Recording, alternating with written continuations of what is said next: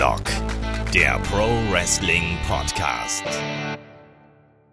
Hallo und herzlich willkommen zu Headlock, dem Pro Wrestling Podcast, Ausgabe 104 und heute mit der Review zu WWE Great Balls of Fire.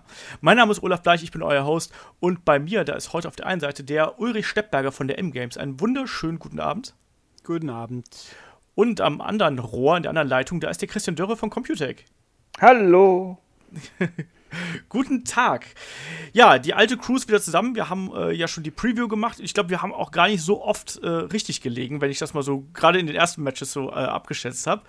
Aber nichtsdestotrotz äh, gehen wir jetzt gleich einfach nochmal die Karte von vorne bis hinten durch wir haben auch schon relativ viel Feedback bekommen, ähm, was, was, die, was den Event selber angeht. Also der Tobi hat uns eine lange Mail geschrieben und äh, auch auf unserer Seite selbst, da könnt ihr noch eure Bewertung für den äh, Event abgeben. Also auf unserer Facebook-Seite findet ihr uns auch wie gewohnt bei headlock als headlock.de.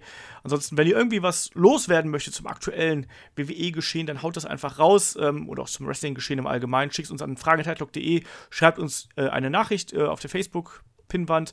Ansonsten einfach Twitter, YouTube, irgendwas runterknallen. Ihr wisst, wie das geht, das alte Spiel.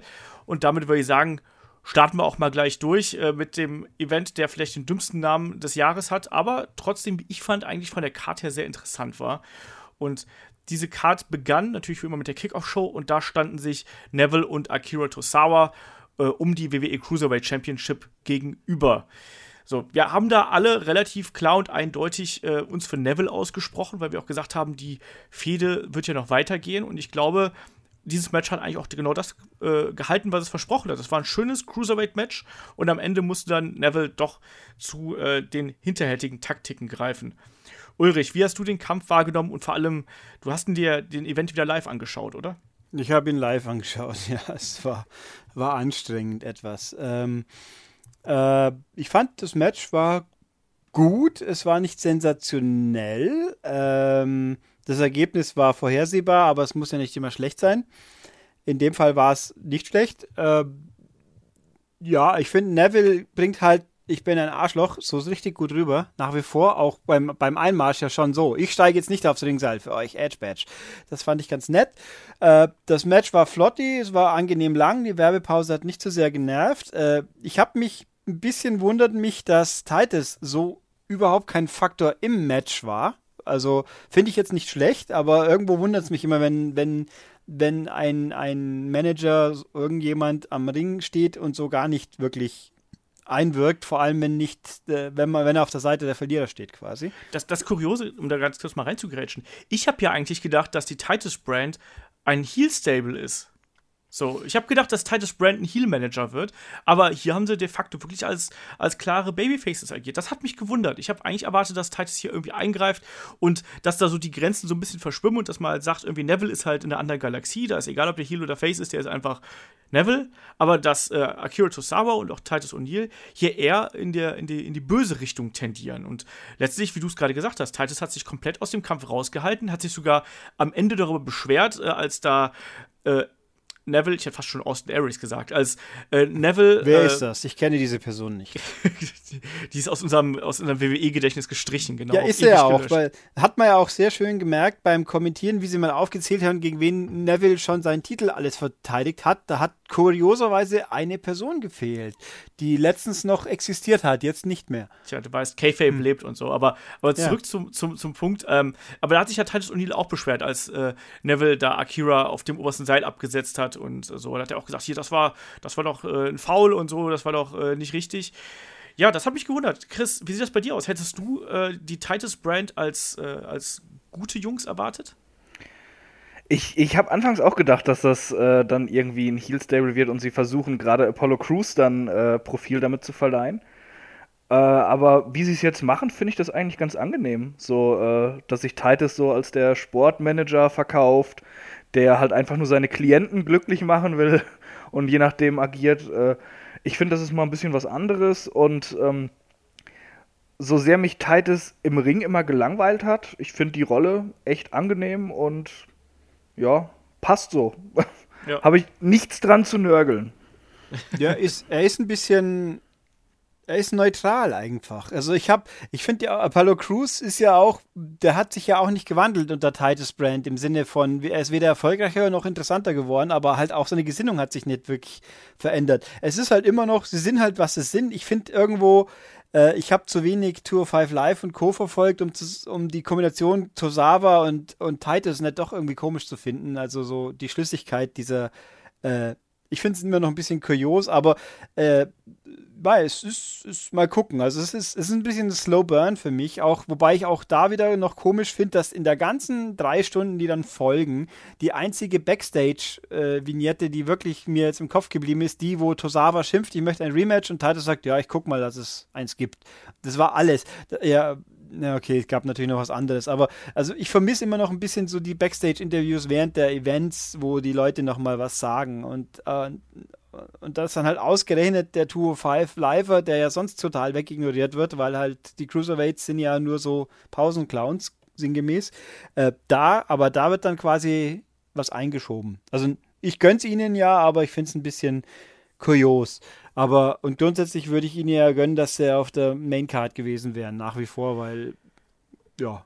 Ja, das äh, wünscht man sich. Andererseits, immerhin waren sie auf der Card, so in irgendeiner Form.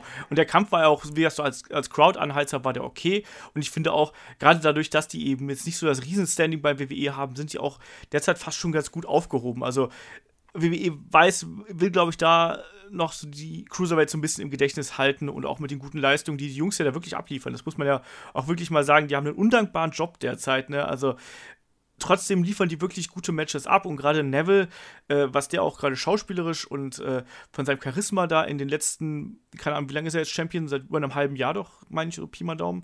Äh, das ist aller Ehren wert. Und äh, dieser Kampf hat es auch mal wieder gezeigt. Also die beiden hatten eine gute Chemie zusammen. Die Crowd hat auch überraschend gut auf Akira Tosawa reagiert, finde ich. Also da hat man auch einiges richtig gemacht. Das heißt jetzt zwar nicht, dass er jetzt mega over war, aber zumindest hat die Crowd mitgemacht, die war im Kampf drin und am Ende hat dann eben Neville verteidigt und ich glaube, das war ein gutes Kick-Off-Show-Match. Das hat jetzt keinem Kampf, der darauf folgt, irgendwas weggenommen, aber er hat auch niemanden jetzt irgendwie gestört dass er irgendwie weggeschaltet hätte oder sonst irgendwas. Ja, damit würde ich aber sagen, starten wir dann auch ähm, auf der äh, Main-Card durch. Ah, ganz, eins noch kurz. Äh, Sie haben ja offensichtlich, also diese ganze Pre-Show-Geschichte ist ja mit der Stunde eh viel zu lang, aber kurioserweise haben Sie ja hier eine neue Story-Entwicklung so kurz eingeflochten bei den Frauen. Huch. Ja, dann flechte mal ein. Ich habe es ja, nicht, nicht, komplett gesehen, weil ja, ich ja so der Dana Brooke durfte irgendwie drei Sätze zum Match sagen und dann kommt Emma quer rein und sagt, du, Dana, ich muss mit dir reden. Und ich sage, ja, du, ich bin hier gerade live, ich komme dann nachher und dann, das war's so ungefähr. Uh. Also offensichtlich werden doch Emma und Dana wieder irgendwie vielleicht mutmaßlich kombiniert, weil das bei NXT funktioniert hat. Jetzt probieren wir es halt auf der großen Bühne auch nochmal, dass dann irgendwie beide vielleicht von profitieren. Ich hätte ja nichts wenn, dagegen. Wenn das bedeutet, da dass Dana Brooke nicht mehr in den Ring steigt, sondern nur Managerin ist oder, oder sich die Keile halt für äh, Emma abholt, bin ich da vollkommen zufrieden mit dann. Da bin ich mit ich einverstanden. Mein, schauen wir halt mal. Also ich finde, wenn Emma halt irgendwas zu tun kriegt, was sinnvoll wäre, das wäre schon mal gar nicht so schlecht. Ähm, was mir dann auch das noch kurz, äh, weil es ist zwar jetzt fürs Main, äh, für die Main Show, ich habe festgestellt, dass es eine neue App gibt. Also die haben die App aktualisiert bei äh, der WWE und man kann jetzt scheinbar tatsächlich, zumindest auf Mobilgeräten, äh, zwischen allen Tonvarianten durchschalten. Wer also der Meinung ist, ich habe es nicht ausprobiert live, aber es sieht so aus, wer der Meinung ist, er möchte Calvin Knie, Tim Haber und, äh, und Carsten Schäfer live hören während der Erstausstrahlung, der kann das jetzt scheinbar tatsächlich. Juhu. Ich musste ein bisschen lachen, als ich die drei da am Kommentatorenpult gesehen habe, weil der Carsten saß da so ein bisschen wie der, wie der Papa mit seinen zwei Jungs irgendwie am Tisch. So. Ja, ja. Das fand ich ein bisschen ich, niedlich ich finde auch, äh, er ist ja nicht jedes Mal dabei. Und wieso er jetzt diesmal wieder dabei war, das äh, erkennbare Logik gibt es auch noch nicht. Aber dafür haben diesmal die, die Kanadier, die französisch-Kanadier haben diesmal den Einsatz verpennt, so wie damals äh, Calvin Knie und Tim Herber bei ihrem ersten Mal. Ist doch schön, das ist eine schöne Tradition. Die bloß die, die, die Inder, die haben nicht mitmachen wollen, die waren von Anfang an professionell. Verdammt. Ja. Dann lass mal zur Maincard springen. Das war, hat ja auch gleich mit einem unfassbar heißen Opener begonnen, das äh, äh, Event. Lügner. Ja, das war der, der Kampf, der mich ja schon, oder uns, glaube ich, alle überhaupt nicht interessierte. Und der öffnet direkt die Card. Es war Seth Rollins gegen Bray Wyatt. Und dann gewinnt Bray Wyatt auch noch, was wir alle übrigens nicht getippt haben. So, ich, ich fand, der Kampf ging mir komplett sonst wo vorbei. Der war auch nicht gut in meinen Augen. Ich finde, der plätscherte die ganze Zeit dahin. Ähm, Seth Rollins hat wieder seine Aktionen irgendwie darunter gespult. Irgendwie passt da derzeit nicht viel für mich. Chris, wie siehst du speziell die Position von Seth gerade? Ja, äh, wie du schon sagst, da passt gerade vieles zurzeit nicht. Da, dass er irgendwo in der Luft hängt, das merkt man ja schon allein daran, dass er ein Programm mit Bray Wyatt hat. Das ist halt, äh, äh, ja, personifizierte Beschäftigungstherapie. Für alle, die eigentlich irgendwann dann als äh, Sieger aus der Fehde rausgehen müssen, weil Bray Wyatt ja immer verliert. Außer halt das eine Mal, wo er, ja, keine Ahnung, rechtzeitig zur Arbeit gekommen ist und er deshalb mit dem WWE-Gürtel belohnt wurde. Und ja, da, der, dieser Kampf ist halt genauso hingetröpfelt wie die ganze Fehde. Es gibt keine richtige Motivation. Es ist einfach nur, wir beide haben nichts zu tun. Ich bin Bray Wyatt, ich bin der Eater of Worlds und jetzt kämpfen wir gegeneinander. Und dieser Kampf, ja, wie du, wie du sagtest, Programm abgespult von beiden. Bray Wyatt gewinnt dann auch noch, macht ihn auch nicht interessanter.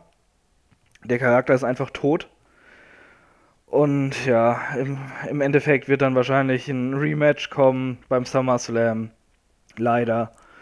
Und das wird dann hoffentlich Seth Rollins gewinnen, weil der einfach viel mehr Potenzial hat und der auch wieder positioniert werden muss. Da, ja, da ist halt null Character Development gewesen seit WrestleMania. Er hat diesen Riesenpush, er hat seinen, seinen Erzfeind Triple H besiegt und dann war nichts mehr. Und da muss jetzt ganz dringend mal irgendwas passieren, dass man den wieder interessant macht. Denn wenn Bray, Bray Wyatt den mit runterzieht in die Bedeutungslosigkeit, da kann ja keinem mitgeholfen sein, weil Seth Rollins einfach ein fantastischer Wrestler ist. Mhm. Und ja, bei, bei sein Face Run ist halt auch so, äh, weil damals einfach auch sein Momentum gekillt wurde mit äh, erstmal als Heel zurückkommen, obwohl ihn alle gefeiert haben. Und äh, dann auch direkt äh, den Gürtel an Ambrose abgeben bei Money in the Bank. Da ist halt irgendwo, es ist einfach zu wenig passiert und das, was passiert ist, ist nicht besonders gut passiert. Ja. Wenn ihr versteht, was ich meine. Ja, ich weiß schon, was du meinst. Also, was ich merkwürdig finde, also die, die Crowd liebte ja Seth Rollins. Also ich weiß nicht, ob ihr die Reaktion gehört habt, als seine Musik ertönt ist. Die Leute sind ja ausgerastet, wirklich. Also da gab es einen, einen ewig lauten Pop und dann im Match, aber hast du das Gefühl gehabt, dass die Leute irgendwie das wieder vergessen haben. So. Und dann natürlich der, das Finale dann vom Match mit dem Griff in die Augen und anschließend Sister Abigail dahinterher, das war dann auch sowas, wo du denkst, okay, warum? So, ja klar, jetzt wird die Fehde gestreckt irgendwie. Aber damit hat man, glaube ich, beiden keinen Gefallen getan. Ulrich, wie hast du den Kampf gesehen? Ich weiß nicht, vielleicht war ich irgendwie heute Nacht schon müde. Was. Ich fand den gar nicht furchtbar. Ich fand den besser wie erwartet.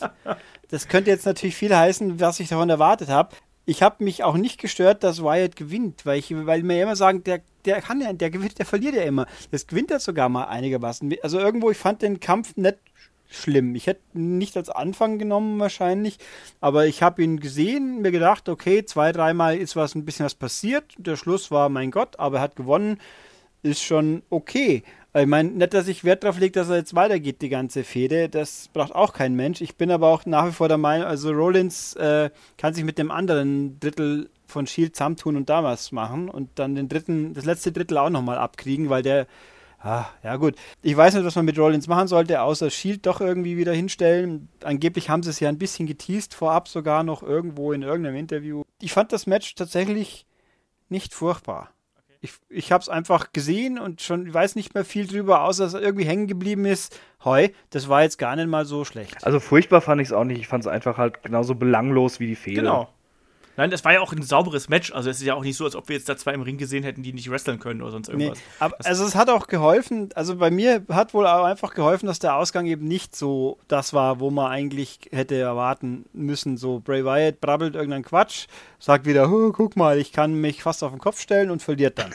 Äh, ich meine, äh, es bringt ja nichts, dass er gewinnt. Eigentlich, es bringt überhaupt niemanden irgendwas, außer dass er nicht dauernd wie der totale Endlosclown aussieht. Aber äh, irgendwie, ja, es hat halt, es war ein Überraschungs, das kann man gleich sagen, war ein kleines Überraschungsmoment, dass er gewonnen hat. Das, ja, das kann stimmt, man, glaube ich, so stehen Fall. lassen. Äh, ich habe übrigens in dem Rahmen auch, weil es hier jetzt kurz noch gut nahe passt, bevor nach, ich habe die Kommentar Kommentatorenleistung diesmal, ich habe den Eindruck, Corey Graves wird schlechter. Oder er wird zu sehr in eine Richtung gedrängt, er muss jetzt irgendwie JBL-Liga werden und ein bisschen zu intensiv seinen Standpunkt, der immer mit Cole, grundsätzlich immer mit gegen Cole ist. Jetzt müssen sie viel mehr kabbeln als vorher und Book, irgendwie ist er sich dafür dauernd mit Booker T einig oder gefühlt die, die zwei gegen eins das die stimmt. ganze Zeit. Das langweilt mich irgendwo. Also das, das, das wird schlechter. Das ist, finde ich, unvorteilhaft. Mir ist halt auch aufgefallen, dass er ständig äh, Booker um Bestätigung seiner Aussagen gefragt hat, so ungefähr. Ne? Was sagst du dazu, Book? Und so. Und das wirkt ja tatsächlich ein bisschen äh, merkwürdig. Vielleicht ist es auch einfach zu viel Corey Graves inzwischen. Ist es vielleicht auch einfach so, ich weiß es nicht. Danach folgte nämlich äh, auf diesen unglaublich überraschenden Opener gab es äh, dann ein Interview mit den Hardys. Und auch da habe ich mich gefragt, so, okay, wie blass können eigentlich so Main-Event-Stars ja wirklich auch ihre Interviews halt. Ich fand das Interview so langweilig, muss ich mal ganz ehrlich sagen. Da war auch jetzt nicht so wirklich Feuer und ich habe mir gedacht, so, boah, jetzt gibt denen endlich mal sowas wie Character Development in Hardys. Also sie sind nach wie vor der Nostalgia Act, sagen hier, wir sind im ersten Letters Match gewesen, wir waren im ersten Tables Match, im ersten TLC Match und überhaupt heute bestreiten wir das erste Iron Man Tag Team Match so. Boah, wie aufregend. Ich fand's langweilig, aber ich, meiner Meinung nach mussten die Hardys langsam aus dieser Nostalgia-Ecke raus. Chris, bist du da bei mir? Außer, dass ich, du die Hardys eh nicht magst. Das, ach, Leute, das, das wird ja der Running Gag hier. Ich bin ja auch kein Hardy-Hasser oder so. Ich weiß ja auch um deren Stellenwert und die sind ja, sind ja auch beide nicht scheiße, ja. Ich finde halt äh, nur Jeff maßlos überbewertet. Und ja, hab, gut, hab in dem nie einen Main-Eventer gesehen. Nur um das nochmal klarzustellen, ja. Das stellst du übrigens auch natürlich in jedem Podcast. Klar. Ja, ich muss es ja.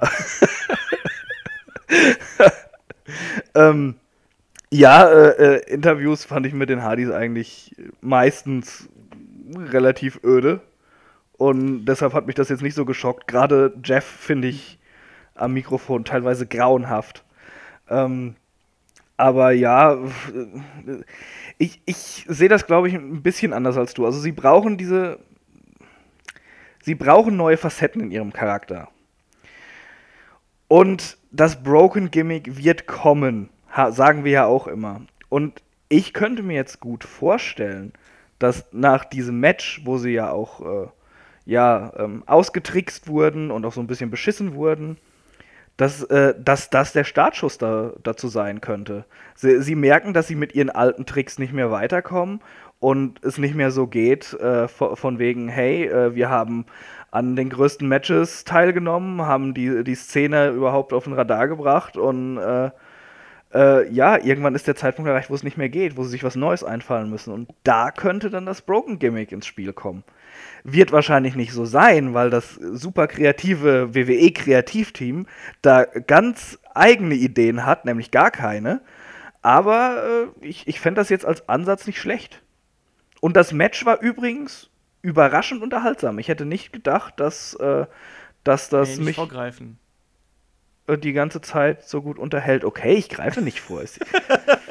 nur, ein bisschen. Nur ein nur bisschen. bisschen ich, genau. ich halte mich gerade mit meinen Tech-Gedanken zurück, bis ans andere Match kommt. Äh, genau, weil ja eben Tech ist ja, ja. Stimmt, da kam ja, noch was genau. zwischen. Das habe ich schon wieder vergessen. Ach. Der, der, Ulrich explodiert hier schon fast und du äh, haust einfach dazwischen, weißt du? Was? Was? Es tut Finde ich mir nicht leid. fair von dir. Es tut nee, mir äh, leid. Nein, die Tech-Geschichten, die kommen ja nach, aber nee, das, das Match, was dazwischen war, das war, ja. Das war, das war halt genau das, genau, das war genau, genau das, was wir uns eigentlich davon versprochen haben, oder? Also, das Match dazwischen war äh, Big Cass gegen Enzo Amore. Ach, ja, äh, gut. Beide haben. Ich, ja, das war genau das, was wir uns davon erwartet haben. Das war ein äh, etwas längerer Squash äh, mit einer äh, Promo vorweg äh, von Enzo mit einer sehr langen Promo gefühlt. Ich habe Leute gesehen, Viel die sagen, sie fanden es gut. Ich fand es. Ich bin, glaube ich, nicht so im Enzo Amore irgendwie der Zielgruppe drin. Ich weiß nee, es also, nicht. Ich finde, ich, sie war zu lang ein bisschen und das Isaiah mit, mit, mit Frankie und so, aber mein Gott, aber ich finde ein bisschen ernsteren Enzo Amore, das gibt ihm doch tatsächlich ein bisschen mehr einfach, wie das, wie diese ewig gleichen tollen Sprüche, die da natürlich auch mit drin waren, aber so das bisschen, er hat jetzt den Ernst der Welt, den Schmerz de, der Welt muss er jetzt tragen, weil er verraten wurde. Das tut ihm auf jeden Fall doch ein bisschen gut. Ich frage mich trotzdem, wo der hingehen soll.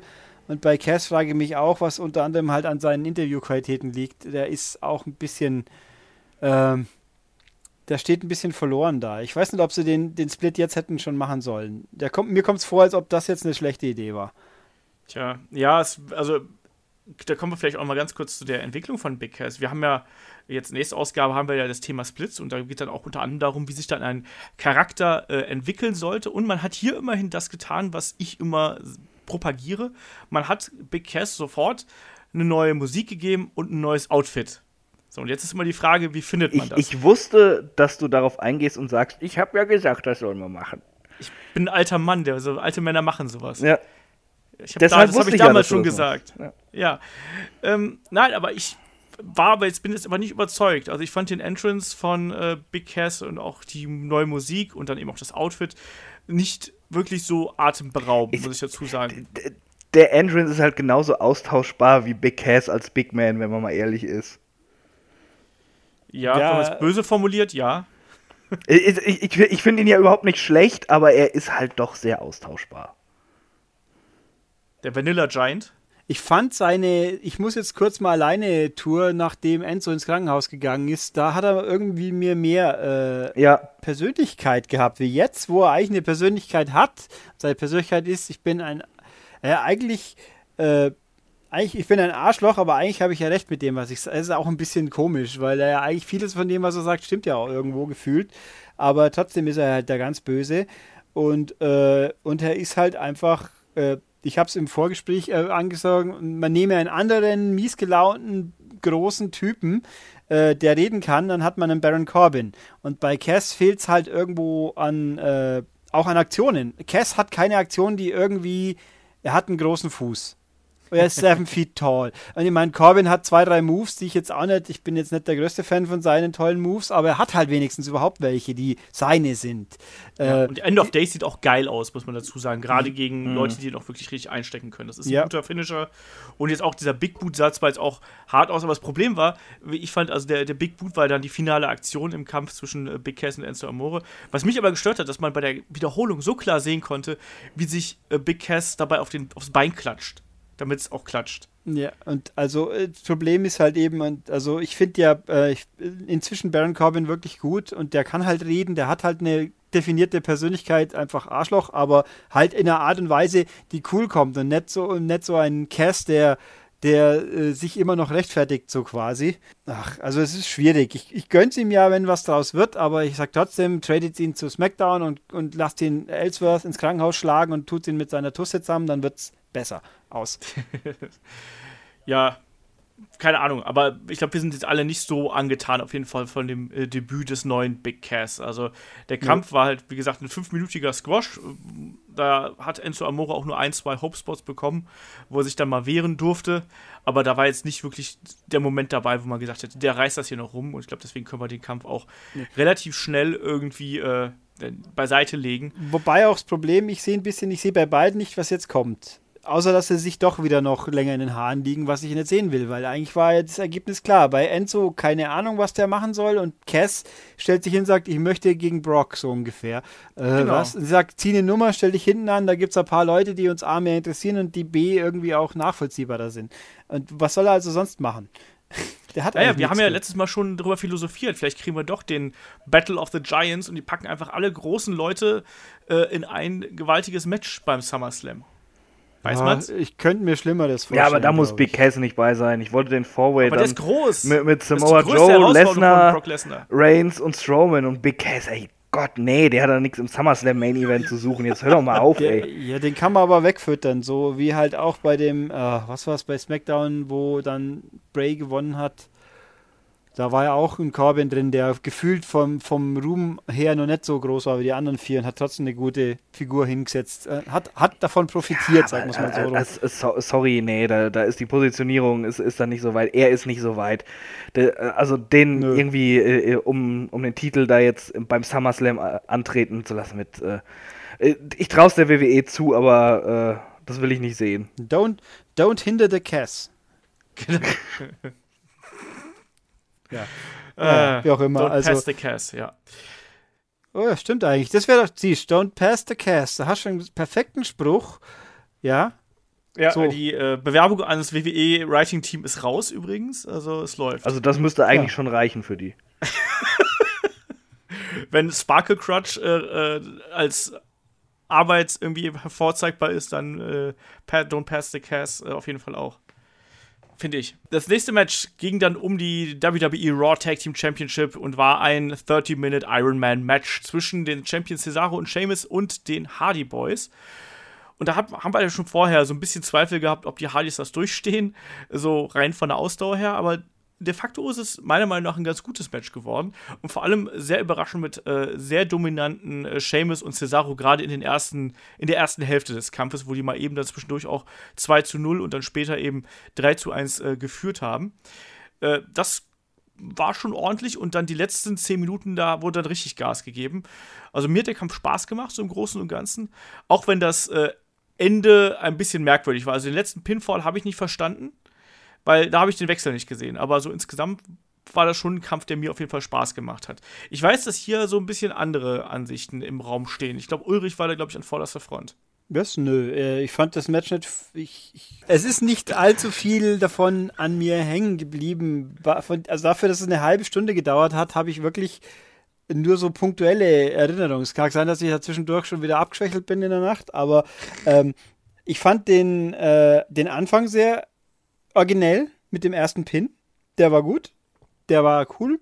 Ich fand das äh, ich, im Nachhinein sehr, sehr interessant, wie sie es doch geschafft haben, das Timing so hinzubringen, dass er im letzten Pin äh, die Glocke schlägt und dass es nicht um ein, zwei Sekunden verbocken. Das war gut. Ich habe sehr gestaunt, wie, wie man es schafft, sich so den, den Schädel aufzuschlagen bei einer koordinierten Aktion, weil das, das ist ja offensichtlich passiert bei, wo sie beide auf Seamus draufgesprungen sind. Genau, bei einem Elbow auch noch. Ich habe auch nicht verstanden, wie das geht, aber da hat dann geht's. Ja, Matt offensichtlich ganz ordentlich was mitgenommen. Und ich glaube, dass vielleicht der Schluss deswegen alle ein bisschen durcheinander kommen sind, weil der halt einfach blutet hat wie ein Ochs. Das, ich habe jetzt nicht geschaut, ob, ob man es jetzt im Netzwerk immer noch sieht oder ob sie schwarz-weiß gegangen sind. Das Video auf YouTube ist schwarz-weiß, das habe ich gesehen. Man blutet, äh, jemand blutet, wir machen das Bild schwarz-weiß. Man sieht es noch. Ja. Ich, ich lasse gerade den Pay-Per-View nochmal ohne Ton nebenher laufen. Und da okay. hat Matt Hardy auch geblutet. Ja, also es, dass da äh, irgendwas, dass da vielleicht alle ein bisschen durcheinander gekommen sind und deswegen auch dieser letzte Tag, äh, das, das jetzt ähm, Cesaro der aktive äh, Teil des Teams ist, dass das deswegen ein bisschen Kuddelmuddel gab. Ähm, ich kann also über sonstige Details des Matches gar nicht so viel sagen. Ich weiß nicht, ich habe es schon mitbekommen, aber nicht so wirklich und deswegen war es wohl, also es gibt nichts, über das ich mich aktiv aufregen musste, das immer schon mal positiv ist. Ja, nee, also ich, wie gesagt, ich war halt überrascht erstmal durch die, über die Dominanz, die halt eben Cesaro und Seamus gerade innerhalb der ersten Viertelstunde gezeigt haben und dann eben, ich, ich, ich finde, man hat eine gute Dynamik gefunden, um halt eben diese Dominanzphase dann zu überbrücken und äh, sozusagen in eine Hardy Boys Aufholphase irgendwie zu über, überzuleiten. Das hat für mich gut funktioniert, vor allem weil die Hardys dann einfach auf ihre alten Stärken wieder zurückgesetzt haben. Also dann haben sie einfach äh, die typischen Tag-Team-Manöver gezeigt, die sie halt groß gemacht haben. Auch diese Aktionen, wir haben es gerade gesagt, wo sich Matt Hardy verletzt hat. Äh, früher war das übrigens eine Kombination aus Splash und Leg Drop. Anscheinend, ich glaube, Matt Hardy ist inzwischen in der nicht mehr in der Lage, dass er halt so weiter Leg Drop springen kann. Deswegen ist es ein Elbow Drop geworden. Und äh, da hat er sich ja dann die äh, Augenbraue aufgeschlagen, ganz fies. Äh, ansonsten, ich finde es ohnehin sehr lustig, dass jetzt, äh, glaube ich, das war der dritte Kampf von den äh, Hardys gegen Cesaro und Sheamus. Und das war das zweite Mal, dass irgendeiner der Hardys mit einer fiesen Verletzung daraus gegangen ist. Ne? Beim ersten Kampf war es der abgebrochene Zahn von äh, Jeff Hardy und jetzt äh, beim, beim dritten Pay-Per-View-Kampf ist es dann eben eine riesen Platzwunde. Ja, wobei Chris die immerhin, die war ja selbst verschuldet. Der Zahn, das war halt, da war ja Fremdeinwirkung im Spiel, aber das hier hat er sich selber zuzuschreiben. Ich weiß es nicht. Ich, ich konnte es nicht erkennen, wie er sich verletzt hat. Das war halt so, der, der ist halt da draufgesprungen und auf einmal einmal halt, du hast gemerkt, dass er sich sofort an die Augenbraue gefasst hat. Äh, weiß nicht, ob er vielleicht. Also ich hatte den Eindruck, dass Jeff irgendwie zu nah dran war vielleicht, aber ich meine, Seamus kann ja eigentlich nichts gemacht haben, der lag am Boden. Der war halt das Objekt, auf das gesprungen wurde. Was soll der schon anstellen, dass er dem, der hat ja neben nicht jetzt gegen Stirnkaut irgendwie. Also es war ein bisschen kurios. Ein bisschen merkwürdig. Äh, Chris, wie hast du den Kampf wahrgenommen? Ich, ich habe ihn äh, sehr gut wahrgenommen. ich, ich, fand ihn halt äh, durchgängig unterhaltsam. Klar hatte er seine langsameren Phasen oder so, aber gerade die letzten 10 Minuten haben halt Bock gemacht. Und ich fand auch den Start halt ins Match super. Cesaro, dieses Schwein, lenkt Matt Hardy einfach mal eben ab. Seamus verpasst ihm den Bro-Kick. Zack, erster Fall. Fand ich super. Und ja. ähm, da, äh, der Kampf hat eigentlich eine recht schöne Geschichte erzählt. Und deshalb finde ich das nämlich auch passend, dass jetzt die Broken Hardys kommen könnten. Eben diese Dominanz hast du ja auch gerade schon angesprochen, die, die Seamus und Cesaro hatten. Sie haben sich so viele fiese Tricks einfallen lassen und waren dann auch gleichzeitig noch so gut in dem Kampf, dass man gemerkt hat, die Hardys kommen mit ihren alten Methoden, eben mit ihren alten Manövern, die sie groß gemacht haben und wo die Leute immer noch drauf abgehen, kommen sie aber trotzdem nicht mehr gegen dieses junge Team an. Da muss jetzt was passieren. Und was sollte anders passieren als eben eine Veränderung im Charakter und dann die Broken Hardys? Und ja. Äh, von daher fand ich äh, den Kampf selbst, äh, also alleingestellt den Kampf, fand ich sehr unterhaltsam. Sollte dieser Kampf mit der Geschichte, die er erzählt hat, dann auch noch ähm, in puncto Story auf etwas hinführen, dann hätte die WWE oder das Kreativteam in der WWE tatsächlich nochmal was richtig Gutes geleistet. Also ich storymäßig denke ich mir gerade, ich habe mir jetzt gedacht, wir haben ja alle gedacht, dass eigentlich wohl eher die Hardys gewinnen, wenn ich es richtig im Kopf habe. Ja. Ja. Äh, weil halt ja Seamus einen Film drehen muss und so weiter. Ähm, gibt's, wer, wie viele Face-Teams gibt es eigentlich bei Raw aktuell? Noch. Ach, immer solche Fragen. Ich weiß nicht aus dem Kopf. Also spontan fallen mir, also ich meine, sie haben ja Golden Truth, gibt's nicht mehr. Die hätten mal als, das war Kanonenfutter, aber wenigstens Face. Dann hast du natürlich Enzo und Cass waren Face, die gibt's auch nicht mehr. Wen haben wir jetzt also noch? Wir haben diese zwei Teams. Wir haben Revival irgendwann wieder, definitiv kein Face-Team. Und wir haben so zwei Glattköpfe, die auch mal angeblich ein Team waren.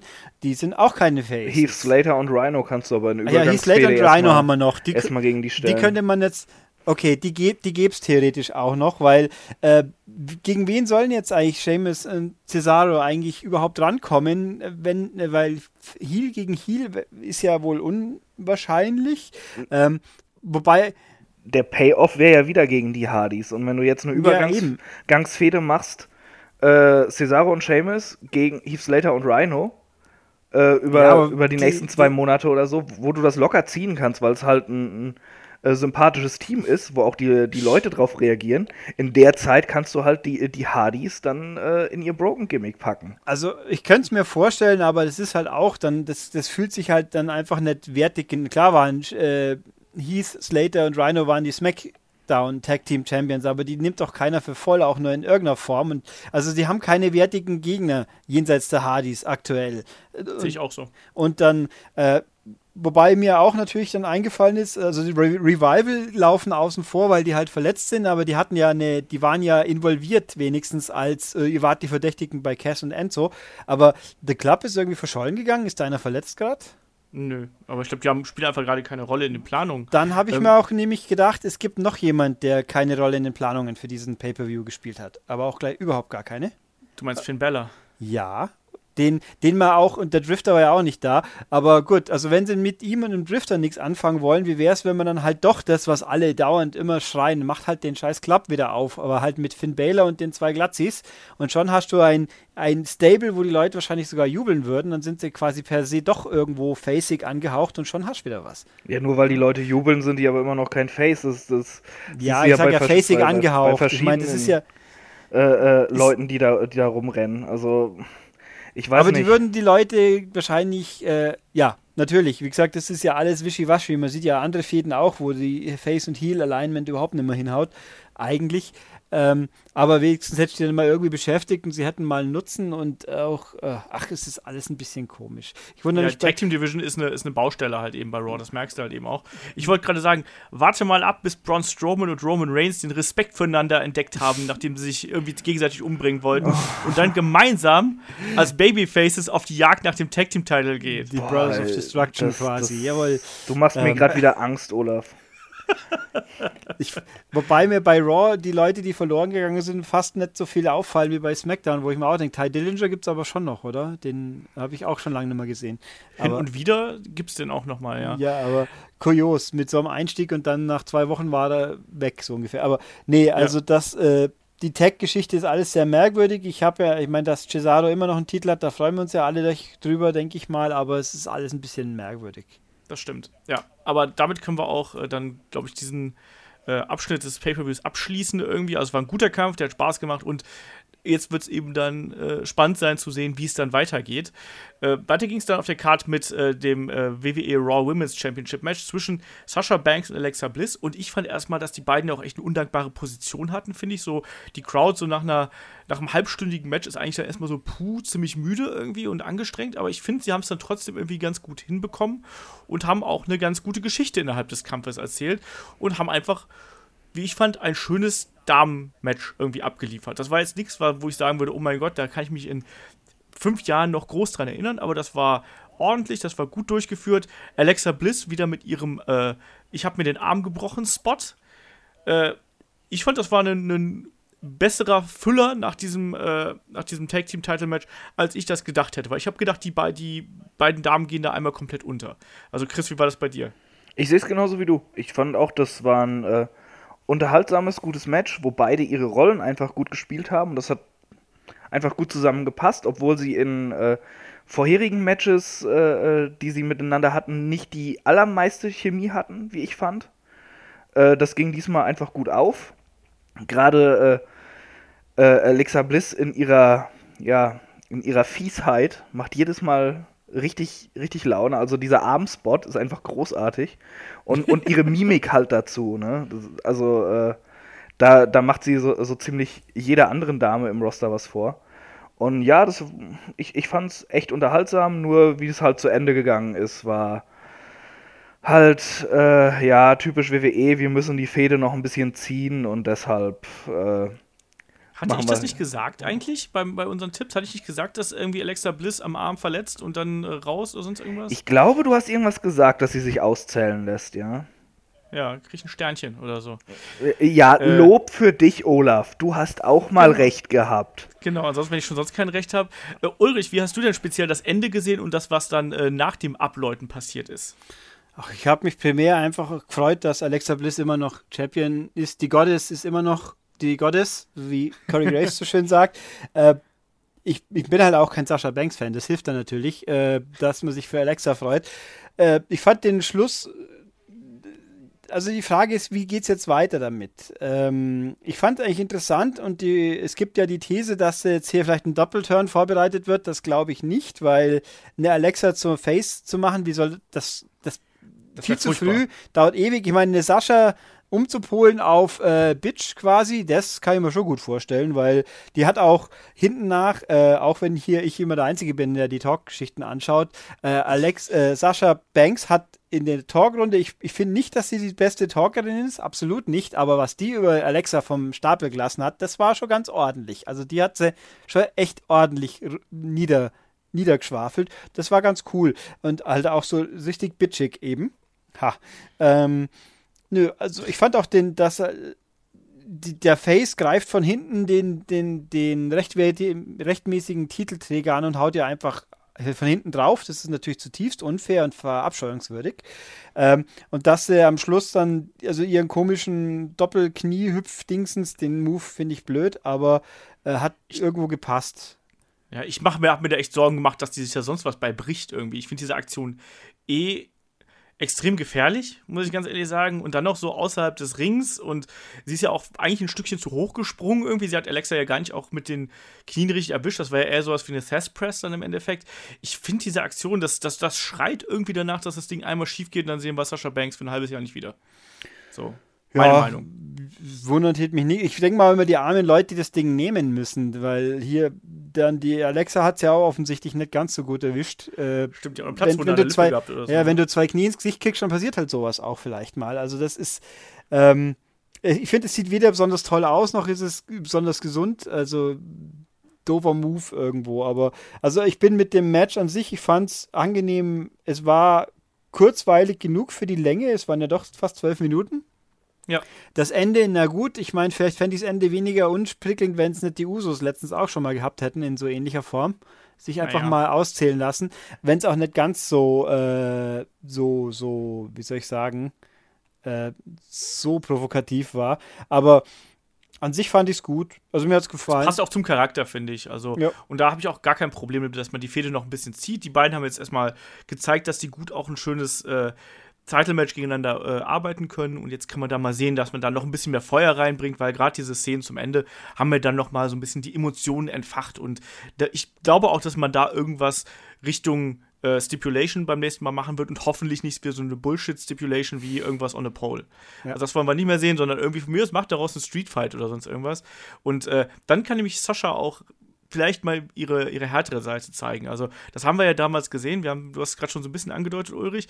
Also, Sascha kann auch äh, sehr gut die harte Seite irgendwie da raushängen lassen. Und ich erinnere nur daran, wie äh, Sascha Banks damals die gute äh, hier Baileys Edelfan Izzy damals zum Weinen gebracht Boah, hat. Boah, das war super. ja. Das war. Naja. Äh, ich habe hier, bevor wir ins nächste Match hüpfen, auch hier wieder, ich sollte mal meine Notizen nicht einfach weglegen. Äh, seit wann ist eigentlich Cesaro der Swiss Cyborg? Seitdem er böse ist. Ach so, also es ist jetzt, es ist mir diesmal das erste Mal aufgefallen, dass er der äh, Swiss Cyborg ist und nicht mehr der Swiss Superman. Ja, nee, ich habe mal gedacht, ist wirklich so, seitdem er zum Heel geturnt ist. Also seitdem die, äh, die, die beiden gegen die Hardys geturnt sind, ist er nicht mehr der Swiss Superman, sondern der Swiss Cyborg. Mir es, ist das schon vorher aufgefallen. Es ja. gibt ja auch den Cyborg Superman schließlich. Uh, ganz, ganz wichtig. Äh, also es gibt tatsächlich ja den Anti-Superman, Cyborg, äh, bla, whatever. Das kann man ja in der Fernsehserie oder in den Comics logisches.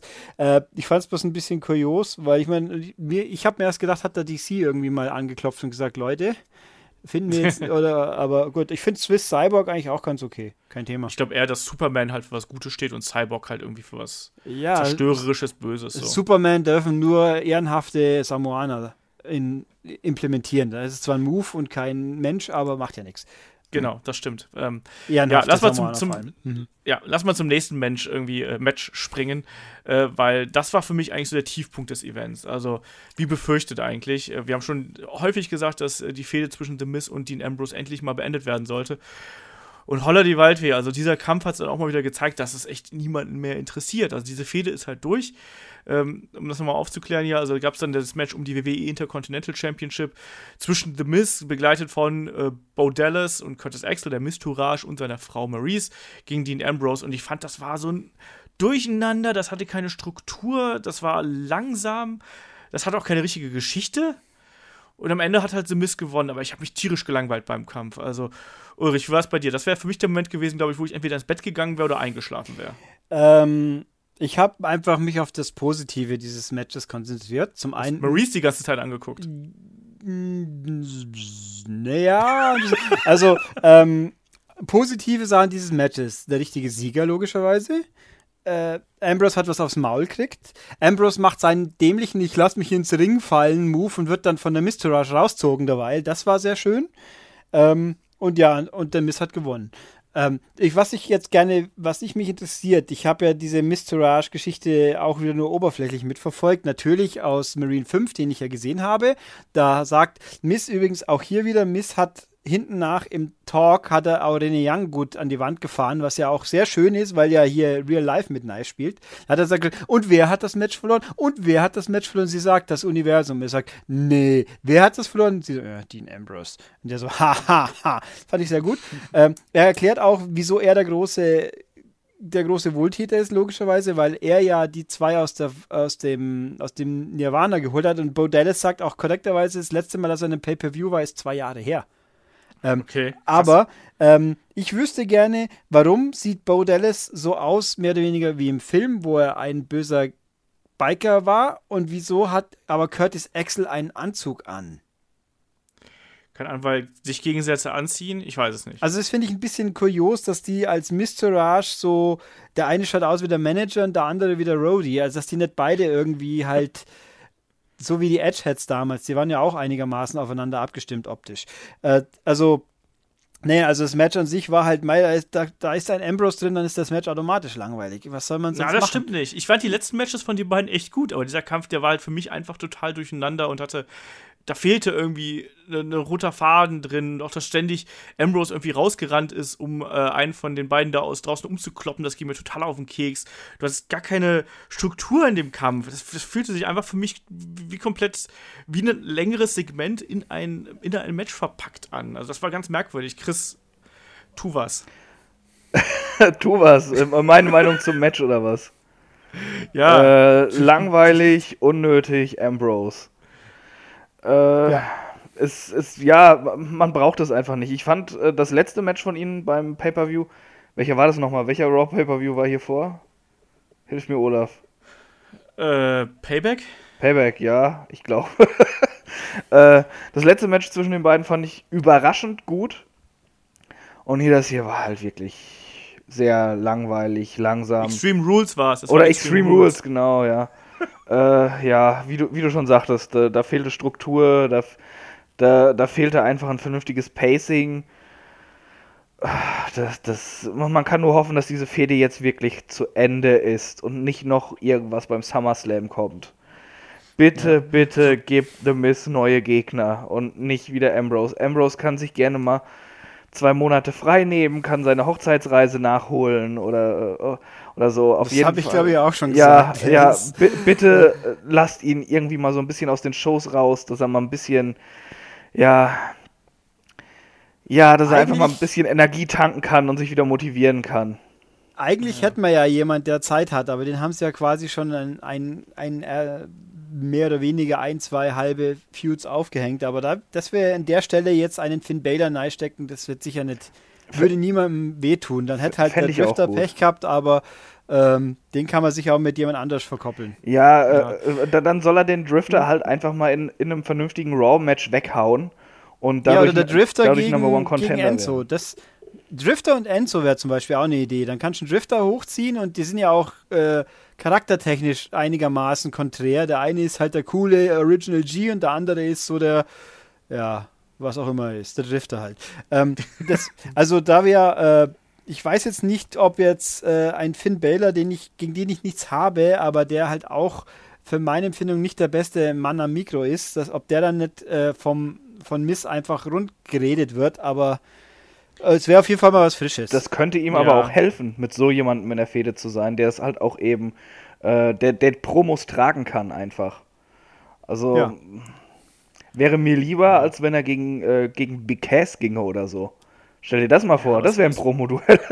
Das wäre das wär furchtbar, aber es muss ja auf jeden Fall muss ja halt irgendwas passieren. Aber ich befürchte halt eben, so wie dieser Kampf gelaufen ist, also Ambrose gegen The Miz, dass diese Fehde noch weitergeht. Ja, das ich sehe da ich irgendwie ein blödes, ein blödes Cage-Match oder irgendwie sowas, wo halt die anderen nicht eingreifen Boah, können. Oder sogar M was ganz dämliches, ein 3-on-1-Handicap-Match. Ambrose und Cage-Match. Erinnerst du dich an dieses grauenhafte ja, ja. Cage-Match gegen Chris Jericho? Da waren yes, Reißzwecke. Yes, Reißzwecke. Boah, war das kacke. Reißzwecke. Ja, aber die Reißzwecke waren sehr prägnant. Ja, ja es war trotzdem langweilig und viel zu lang. Und Mitch.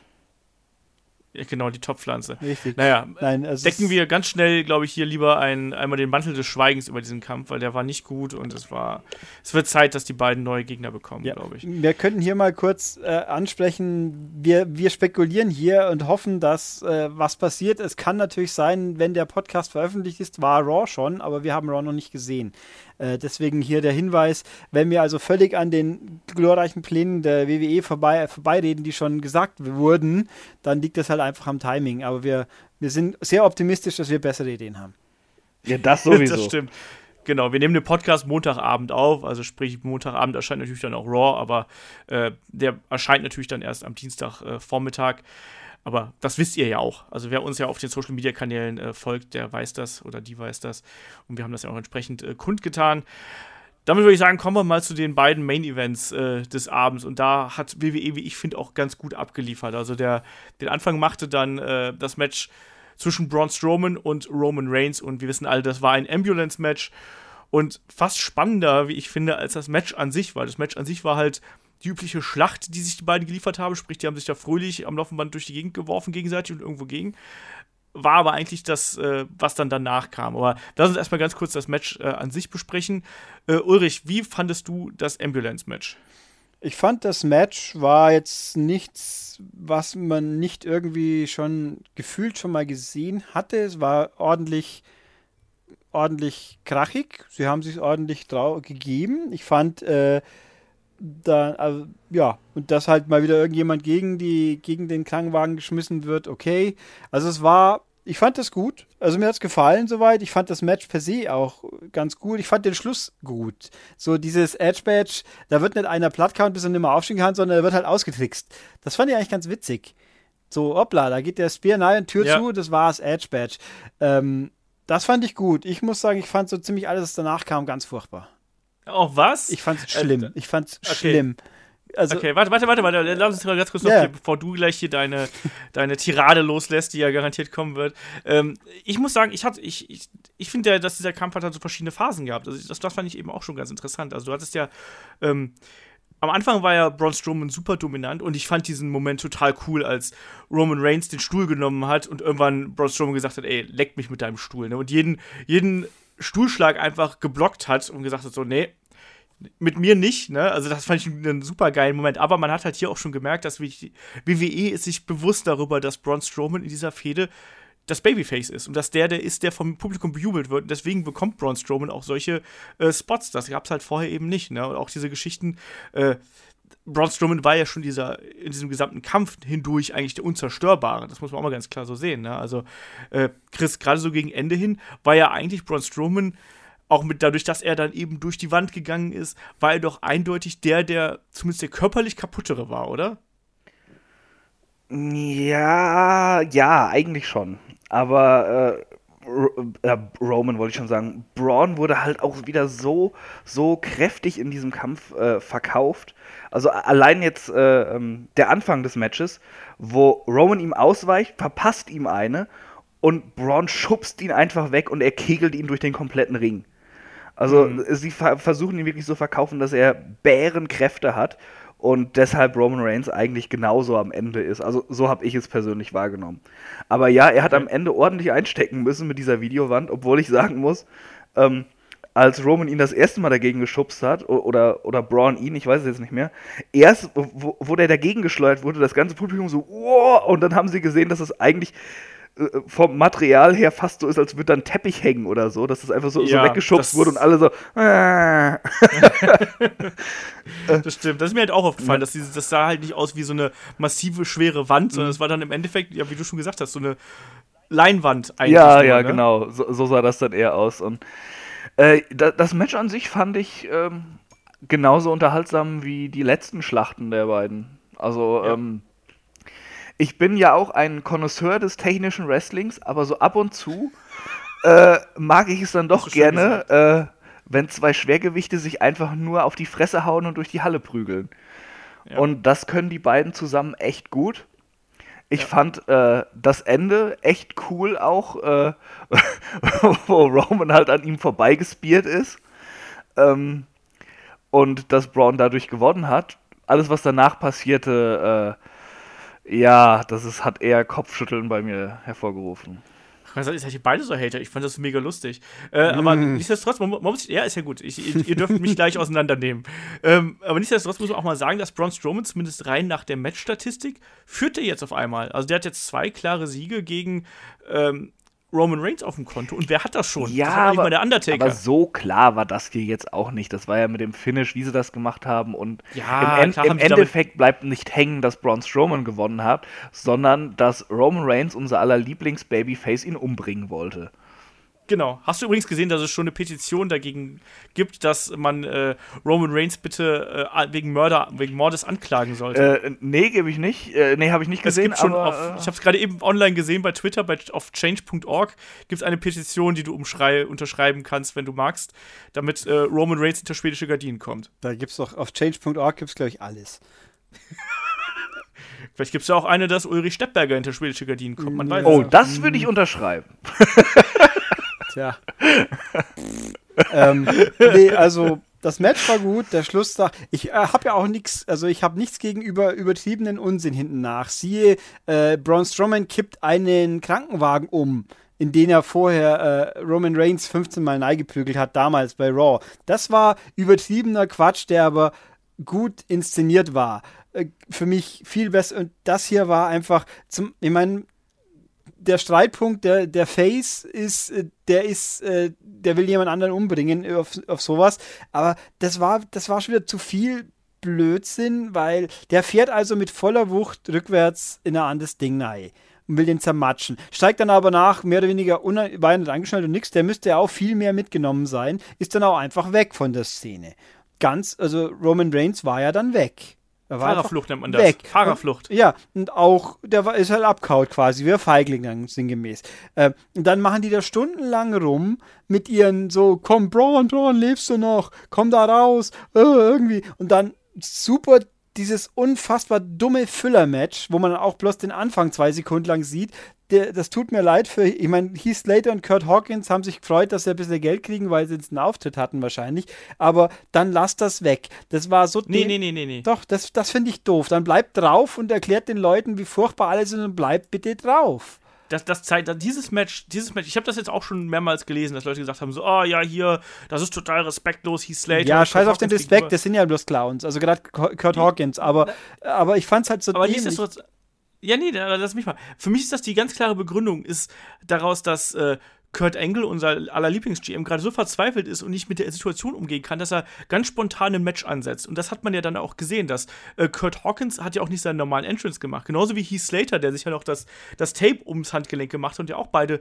die wussten ja beide nicht genau, was da gerade passiert ist. Und das, dieses Match, dieses Filler-Match, das war auch gar kein Match. Das war einfach nur, um die aktuelle Situation zu umschreiben. Diese, diese, der Kontrollverlust der Autoritäten wurde eigentlich dadurch einfach nochmal unterstrichen. Das hatte nichts mit dem Filler-Match zu tun, das war gar nichts. Nee, ich, ich finde es einfach, das, für mich war das ein Ablenken von der Dramatik der Situation. Das, das hat für mich einfach das Ganze verwässert. Ich fand auch, das dauert viel zu lang. Jetzt stehen das wir ja. da doof rum, dann müssen wir mit dieser Jaws of Life oder wie die heißen, mit dieser Kneifzwange ewig und dann ist der natürlich auf Blut überstehen, zugeschminkt und wankt dann irgendwo rum und so und äh, ist angeschlagen. Also mir hätte das besser gefallen, wenn hier nochmal wieder jetzt äh, da, das, das Monster von Braun nochmal, wenn der irgendwie die Tür rausgetreten hätte. Das habe ich auch erwartet, ehrlich ja, gesagt. Ja, war, du wartest ganz darauf, dass der nicht wartet, bis man ihm die Tür aufmacht, dass er jetzt so halb rausfallen kann. Hätte er nochmal und jetzt so nach dem Motto, äh, man, man, man, erhöht, man erhöht nochmal den Einsatz mehr und, und äh, äh, Roman Reigns muss als Verzweiflungstat versuchen, ihn umzubringen, aber selbst das wirkt nur begrenzt. Das hätte viel mehr funktioniert. Und nicht, mhm. nicht das hätte für nee, mich, nee, nee. Ja, ja, das wäre halt noch ein bisschen, bisschen dämlicher gewesen. Aber für mich hätte das mehr funktioniert wie, oh, jetzt äh, Braun hat jetzt zehn Minuten gewartet, bis sie ihm die Tür aufmachen, damit er dann sagt, und jetzt lasst mich alleine weggehen. Es, dann hätten wir dem halt ein bisschen und Ach, also das, ja, das nu, er, er, ist halt mal, er ist nun mal auch ein Mensch und, und äh, muss auch irgendwie mal Schwachpunkte Mann, offenbaren und das brauchten sie der Mann und, kippt, und auch der das Mann mit kippt Nein, jetzt lass mich, lass mich doch mal ausreden eben. Nein, der kippt einen Krankenwagen um, das ja, ist ein Monster. Ja, natürlich ist es ein Monster, aber du musst ihm ja auch Schwächen geben in, in, für spätere Matches und sowas. Er kann die Tür nicht aufmachen, wenn er Krankenwagen umschmeißt. Ah! Weil der Rahmen ja, du hast ja auch gesehen, ist, wie er rausgekrochen kam. Er konnte ja zu dem Zeitpunkt noch nicht mal stehen. Wie soll er denn die Tür eintreten? Äh, ja, ich, ich, fand das aber auch, da, das Filler-Match, da, da gebe ich auch Olaf recht. Ich finde nicht, dass das Ablenken der Dramatik war. Das war eher noch das Unterstreichen der Dramatik. Kurt Enkel ist da hilflos, schickt die einfach eben raus, unterhaltet das Publikum. Und das war eigentlich recht clever gemacht. Äh, denn wa was äh, würde denn passieren, wenn es irgendwie so, so ein einen echten Vorfall gäbe, dass sich jemand verletzt, dann versuchen sie schnell weiterzumachen, das Publikum davon irgendwie abzulenken. Mm. Von daher haben sie das eigentlich recht clever gemacht, finde ich. Ich ähm, finde, das eine Mal, wo ich jetzt, wo, wo Enzo platt war, das war ja echt. Da da war die, das, das kam echt, es war ja echt, das, da kam das besser rüber, so dumm es auch klingt, wie jetzt hier für mich. Aber da wurde auch nicht einfach so jetzt schnell, schnell weiter. Da hat man ja, schon doch. ein bisschen Luft gelassen, aber. Nee, eigentlich ähm, wurde keine Luft gelassen. Sie konnten ja. Natürlich, weil sie ihn erstmal aus dem ja, Ring transportieren mussten. Eben, sie mussten ihn halt raustransportieren, da konnten sie ja nicht direkt welche rausschicken für mich dazu, für mich haben sie da die Luft aus dem, vor allem weil der Pay-Per-View zu dem Zeitpunkt ja eh schon so lange gedauert hat, die komplette Dynamik rausgenommen vor dem großen Monster-Match am Schluss. Plus, es gab kein Follow-up. Gar keinen. Im Pay-Per-View selber nicht und hinten nach sitzt dann René Young mit, mit, mit dem Rosenberg da und redet über irgendeinen Scheiß, aber nicht über die skandalöse Geschichte, die da passiert ist. Ja, das wenn sie da nicht auf YouTube. drüber geredet haben, finde ich das auch blöd, aber so an sich dass da dann noch nicht der Follow-up kommt, sondern erst bei Raw, das, das finde ich vollkommen okay. Nur, äh, genau, nur, Braun Strowman hat ja auch ganz klar gesagt, leave me alone und Roman Reigns ist irgendwie äh, gehightailed und ist irgendwie mit äh, dem Auto Richtung Tijuana unterwegs. Ja, aber so. also wenigstens ein bisschen was, dass jetzt Kurt Angle nochmal in irgendeiner Form irgendwas sagt, auch bloß zwei Sekunden lang. Also da, da, da hat es mir einfach komplett da, da, haben sie mich verloren. Ich fand das sau doof. Also offensichtlich kann man sich hier drüber streiten. Ähm, ich, also mir hat's, mich hat das wirklich gestört. So gut ich damals diese völlig absurde Geschichte mit äh, Roman Reigns wird 15 Mal von ihm von der Rampe geschmissen und dann kippt er das Auto um, was ja völlig bescheuert war. So gut das gewirkt hat, so schlecht hat es für mich diesmal gewirkt. Okay. Chris, willst du dann noch was äh, entgegnen? Mein Punkt äh, äh, nee, nee äh, ich, ich habe dir ja gerade bei, bei, dem, bei dem Match da, habe ich dir ja zugestimmt, äh, an sich, die, dass, äh, dass Roman gerade als jemand, der eigentlich Face ist, dann versucht den Gegner umzubringen. Das fand ich halt auch seltsam. Ich, ich finde das, find das gerade interessant. Ja, aber, aber pass auf. Äh, wir sagen doch immer, wenn sowas passiert, das ist jetzt interessant. Was entwickelt sich da mit Roman? Und im Endeffekt entwickelt sich nichts. Und, und äh, äh vielleicht entwickelt sich jetzt was und es wird wirklich interessant. Möchte ich nicht ausschließen, aber ich bin da mittlerweile so abgestumpft, denn immer wenn ich gerade dachte, oh, das ist ja mal was Neues. Jetzt kommt aber was, wurde es spätestens äh, eine Woche später schon wieder beendet oder überhaupt nicht angefangen. Und das, ich deshalb, weiß, was du meinst. Äh, haben wir auch deshalb glaube ich da jetzt gar nicht mehr äh, groß dran. Das, das geht aber, das geht auch ein bisschen Hand in Hand mit dem Selling, in Anführungszeichen, mit der Wirkungskraft. Der, der Trigger quasi, der jetzt Roman Reigns zum Mörder mutiert ist, dass er verarscht worden ist. Nicht, er ist umgeschlagen worden oder wieder halb totgeschlagen worden und jetzt muss er quasi im Adrenalin-Kick sich revanchieren. Nix, er ist reingelegt worden von dem anderen. Und das war der Auslöser. Das ist irgendwie auch so unverhältnismäßig. Also es ist nicht so, ich muss jetzt quasi ihn umbringen, bevor er mich umbringt. Nein, ich muss ihn jetzt umbringen, weil er mich austrickst hat. Ja, das, weil der hat gewonnen. ja, der hat gewonnen, weil er klug war äh, ja. weil er halt eben klug und geschickt reagiert hat und nicht sich aufs, ich muss dich erst zu Brei hauen, bevor ich dich dann einschmeiß, sondern Edge Badge, ich trickst dich halt aus mit deinem depperten Spear. Spear. Und, und das, das lässt ihn so ausrasten, also er ist eigentlich ein Psycho und nicht so äh, Notwehr. Äh, das ist, ach. Ja, aber das ist doch, das ist doch eigentlich gerade das Interessante. Ich finde, dass WWE hier gerade sehr clever, glaube ich, mit uns Fans spielt. Ah. Weil wir Fans tendieren dazu, doch wir Fans tendieren dazu, alles in Schubladen stecken zu wollen. Ich habe ja auch gerade bei YouTube mal eine schöne Diskussion darüber gehabt, äh, wie Wrestler kämpfen und wer gut ist und wer schlecht und solche Sachen. Und diese, diese Heel- und Face- Schubladen, das wollen wir immer ganz gern. Ich finde, dass WWE derzeit, gerade bei dieser Fehde mit Braun Strowman und Roman Reigns, das sehr clever irgendwie so ein bisschen ineinander fließen lässt. Also, na ganz klar, Roman Reigns mit dieser Aktion zum Ende hin ganz klarer Heel-Move in Anführungsstrichen. Das haben wir aber andererseits. Der aber nicht so äh, verkauft wird von ihnen.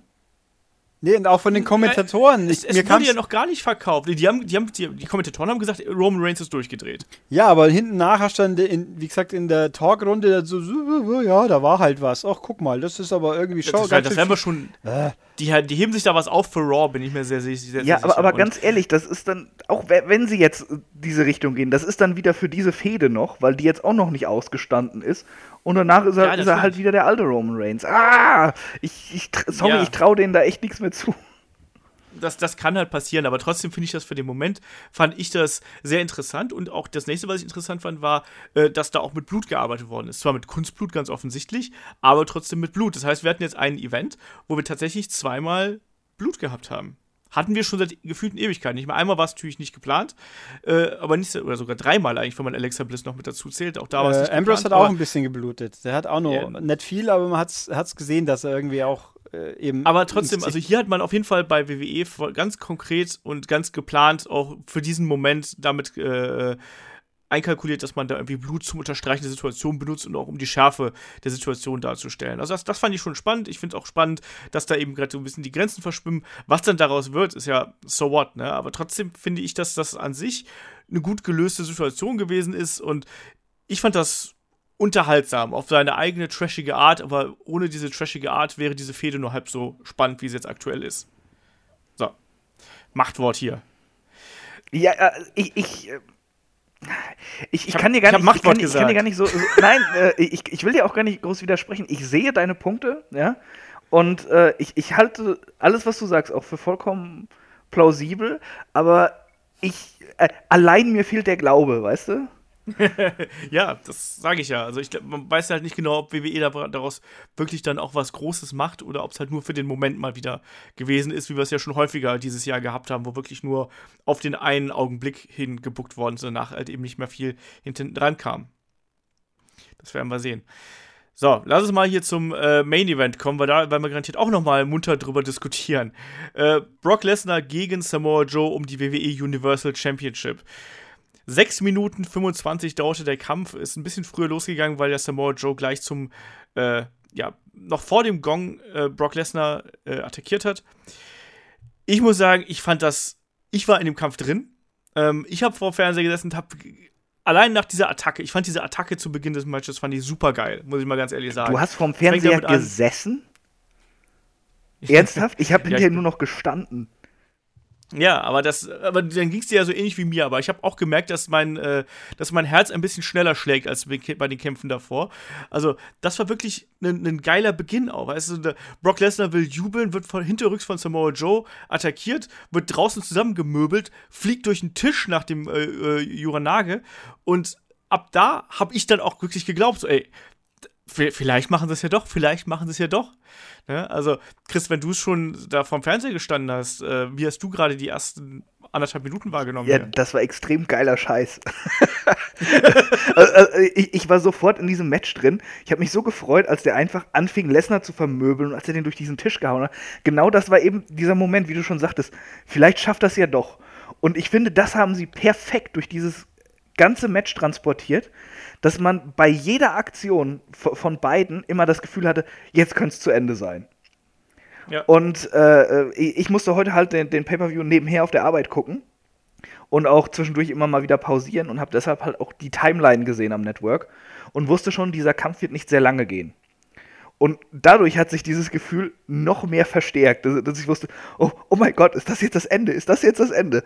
Und so ging das, das halt das ganze Das hat man live schon auch gemerkt, ja. weil ja klar ist, dass die ziehen nicht ewig ja, drüber. Das ist, klar. Das, es war abzusehen. Es war zwar nicht so abzusehen wie beim letzten großen Feud von, von Lesnar, wenn man nur zwei Minuten Zeit mhm. hat und ein Goldberg daherkommt, aber trotzdem. Ja, aber ah. ich, ich, war so drin halt in diesem Match und äh, ich fand es halt auch echt gut. Es, es war mir leider äh, zu kurz. Vielleicht wäre es schlechter gewesen, wenn es länger gewesen wäre, weiß ich nicht. Aber ich hätte unfassbar gerne noch mehr davon gesehen, wie da einfach diese zwei Monster im Ring stehen und sich die Scheiße aus dem Leib prügeln. Und auch diese, äh, diese ganzen MMA-Anleihen, die in dem Kampf drin waren, das hat so super harmoniert. Einfach, da hatte Lesnar mit Joe den richtigen Gegner, der das mitgehen konnte.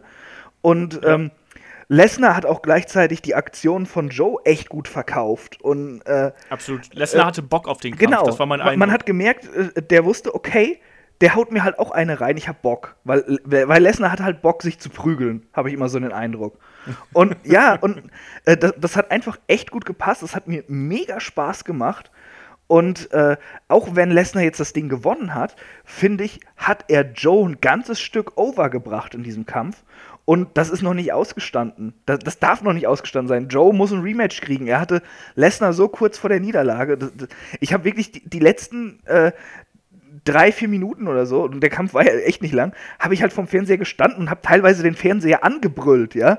Ich, ich, äh, ich habe dann, als er ihn im Kokina-Klatsch hatte, habe ich gebrüllt, jetzt setz die Beine ein, ja, und klammer ihn richtig. Ich habe auch immer drauf gewartet, ich habe auch drauf gewartet, dass er endlich da in, in, in, in die Klammerung da ja, nimmt, ja, genau. Und, und äh, also so drin in dem Match war ich schon lange nicht mehr und es wäre zu geil gewesen, wenn Joe das gemacht hätte, ich verstehe, dass äh, sie den Kampf so gebuckt haben, aber das war echt gut. Die Darstellung von Joe war gelungen. Der Kampf hat mir richtig Spaß gemacht, war halt leider nur ein bisschen kurz.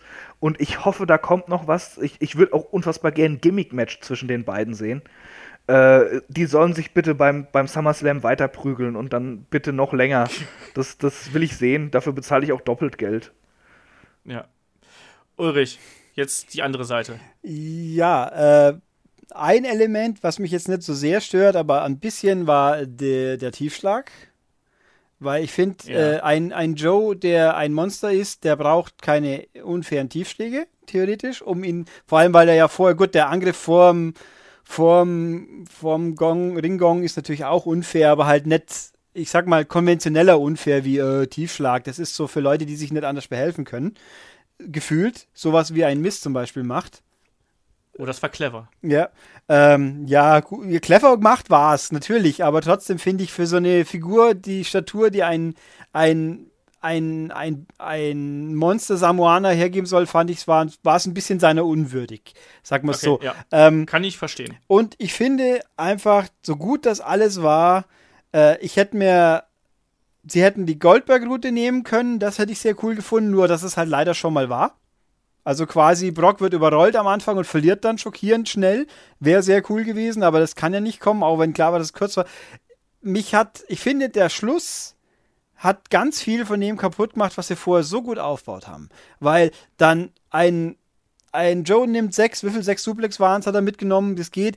Aber kurz war natürlich, oh, Suplex sind super fies und dann fällt man um, aber ein Ambrose hat auch schon mal 15 mitgenommen und ist deswegen wieder aufgestanden. Äh, aber ein F5 und er ist weg. Obwohl er vorher den Mann so rund macht. Ah, und dann reicht ein, ein Finisher und er ist aus. Wo jeder andere Depp immer quasi selbst ein Brock Lesnar braucht, bei irgendwie gefühlt jedem heutzutage drei Anläufe, bis er ihn kaputt macht. Nein, aber nur bei, bei Goldberg einem, eigentlich. Ja, aber Goldberg. Pff. Aber gut, ich fand, das war mir zu wenig. Hier hätte mindestens ein Zweiter kommen müssen, damit Joe nicht einfach so dieses plötzliche abrupte, und ups, jetzt hat er doch erwischt mit einem Move. Äh, dazu ist, das fand ich doof. Das war mir zu schwach. Da hätte noch ein bisschen mehr Mühe sein müssen. Nett. Ich meine, das war jetzt so, im letzten Aufbäumen hat Brock ihn jetzt erwischt. So, das, so soll ich das genau. wohl auffassen. Aber bei mir kommt es viel mehr an, wie Joe schluckt doch nicht viel, wenn er einmal einen Move, wenn ein Move neu kommt, dann ist er weg, so ungefähr. Also, das, das er, ist er hat ja vorher schon kassiert. Ich, ich, ich weiß, was du meinst. Das ist auch, also diese Kritik, äh, die liest man, äh, liest man häufig und ich kann sie bis zu einer gewissen Weise nachvollziehen. Andererseits denke ich mir, aber es ist halt trotzdem noch der fucking F5 irgendwie. Also, ich weiß, dass, er, dass es andere Gegner gab, die aus 4, 5 F5 äh, ausgekickt sind und so, aber what the hell? Also ich finde, die, die Kommentatoren haben es in diesem Moment ganz gut verkauft, wo sie gesagt haben, so, ja, they caught Samoa, oder Brock Lesnar caught Samoa Joe. Also man hat ihn wirklich da in dem Moment kalt erwischt und äh, auf die, so wirkt dieser Kampf auch für mich. Also eigentlich äh, hatte ich immer eher das Gefühl, dass Samoa Joe näher an dem Sieg war als Brock Lesnar und dann eben Brock Lesnar wirklich einfach nur noch dieses eine Aufbäumen in sich gehabt hat, diesen F5 durchgezogen hat und dadurch dann Samoa Joe komplett überrumpelt hat und äh, Samoa Joe konnte in dem Moment nicht mehr reagieren und dann war es drei und es braucht nur drei Sekunden, bis ein Kampf vorbei ist. Äh, und dann war das Match halt dann vorüber. So ist es dann halt. Also ich kann es nachvollziehen, auch das kann ich alles nachvollziehen, aber es fühlt sich für mich zu billig an, für ja. diesen unfassbar guten Aufbau, den man vorher Joe mitgegeben hat. Da hätte das Ende nicht so abrupt und hoppla, er hat sich jetzt übertölpeln lassen. Gerade er, der so der Meister war, in andere Leute übertölpeln.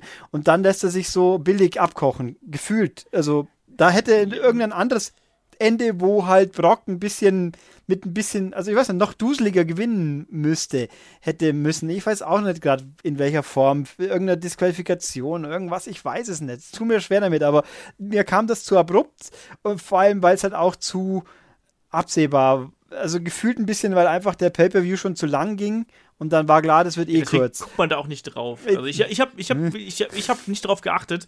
Ich habe zwar äh, gedacht, dass der Kampf nicht allzu lang wird. Ich bin da auch bei Chris. Ich finde, der hätte auch durchaus noch zwei, drei Minuten, vier Minuten länger gehen können.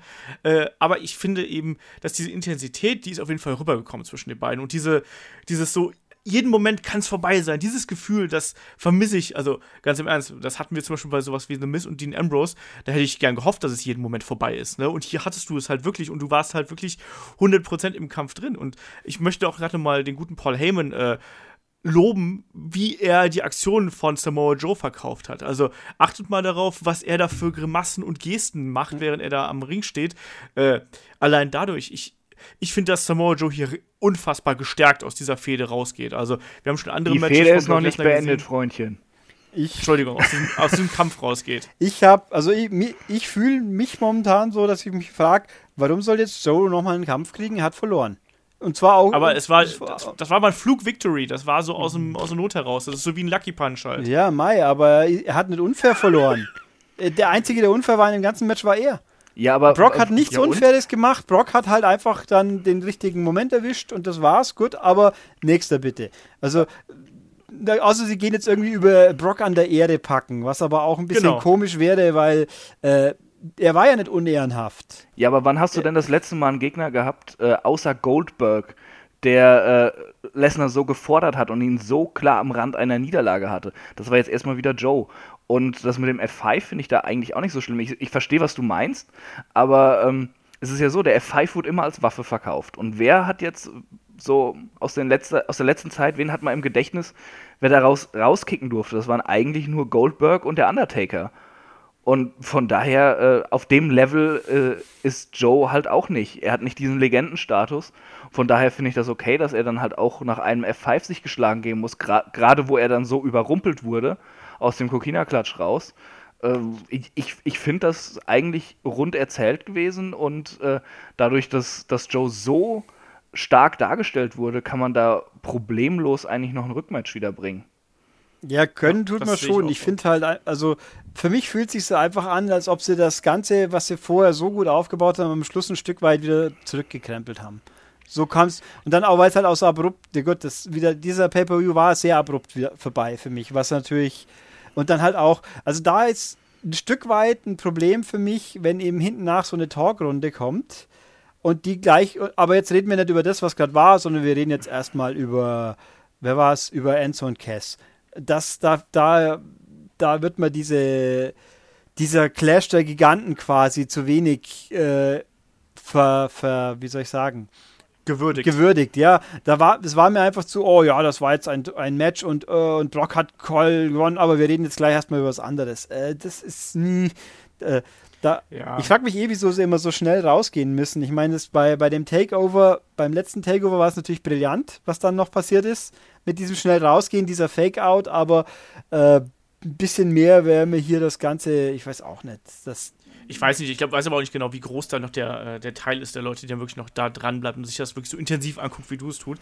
Ähm, aber nichtsdestotrotz, also ich finde das, also ich bleibe dabei, dass, dass dieser Main-Event, der hat auf jeden Fall Spaß gemacht, der hat einen mit reingezogen und ja, er hat definitiv dafür gesorgt, dass ich die beiden nochmal im Ring sehen will. Also das, ist halt für mich die ganz klare Geschichte aus diesem Match heraus. Und ich glaube, genau das, was du gerade gesagt hast, Ulrich, wird nämlich kommen. Es wird nämlich kommen, dass Samoa Joe wird äh, Brock Lesnar sagen, so hier mal, du hast einfach nur Schwein gehabt. Du hast Glück gehabt. Du, du, du kannst den Undertaker besiegt haben, wie noch, wie sonst noch was. Du hast auch zwar mich auch besiegt, aber eigentlich war das nur Glück. Und wenn wir das äh, in einem anderen Matchart, äh, an einem anderen Tag äh, gewinne ich und hole mir den Titel von dir.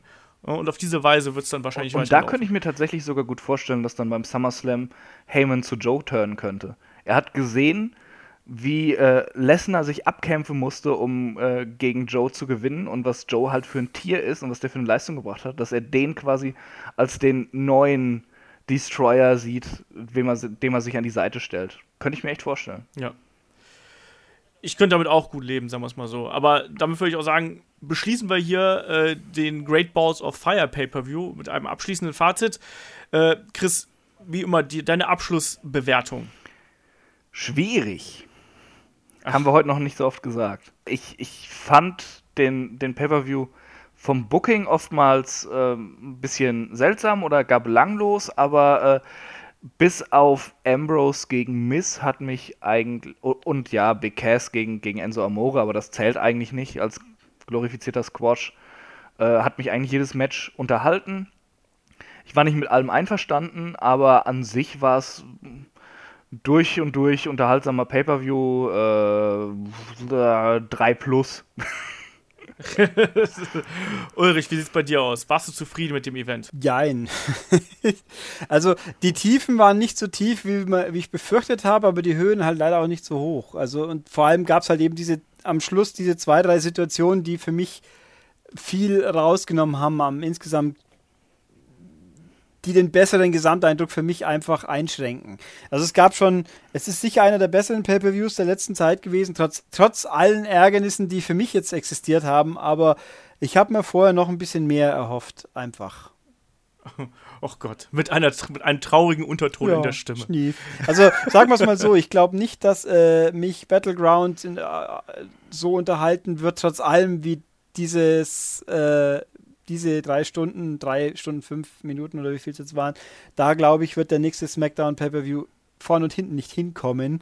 Äh, trotz trotz aller Macken, die ich hier jetzt bemängelt haben mag.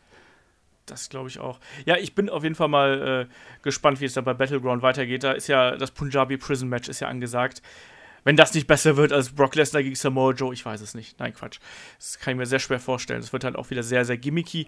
Ansonsten, also ich, ich fand diesen Pay-Per-View Sieht man da ja, überhaupt irgendwas vom Ring, von den ganzen Bambusrohren oder so? Ja, du hast ja zum Glück die Kameraleute im Käfig. Ah, also die Zuschauer sehen halt nichts.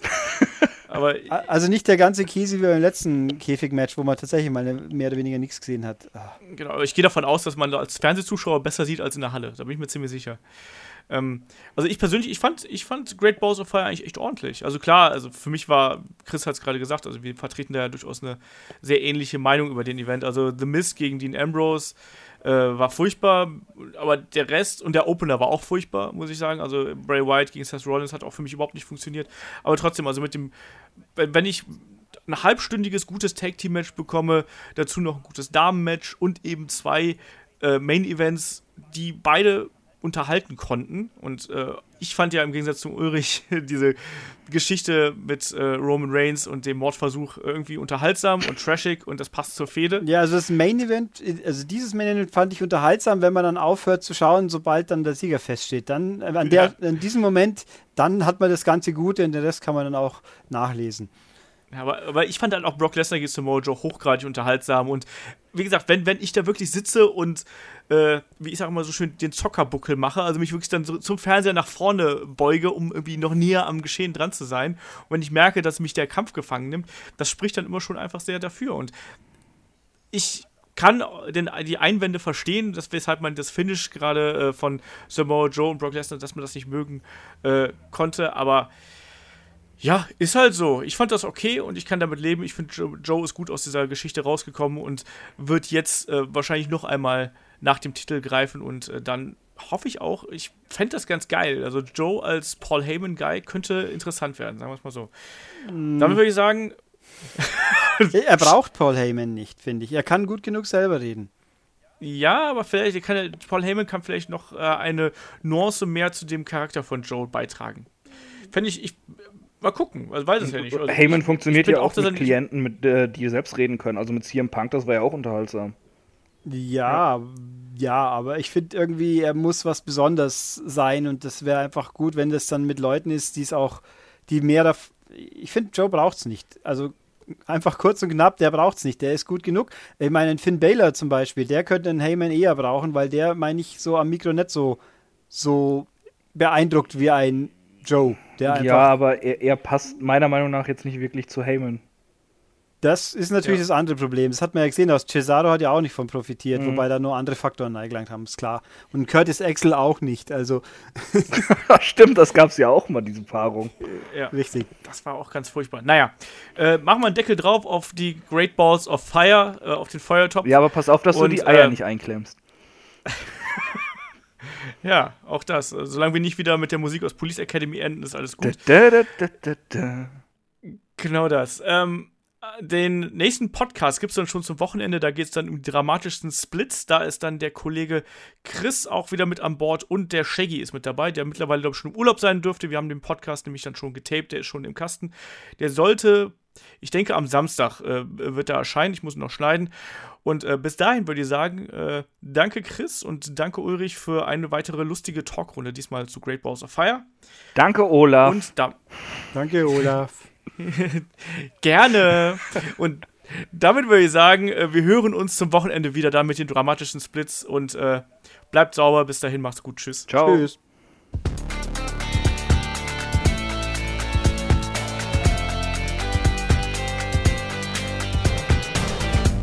Headlock, der Pro Wrestling Podcast.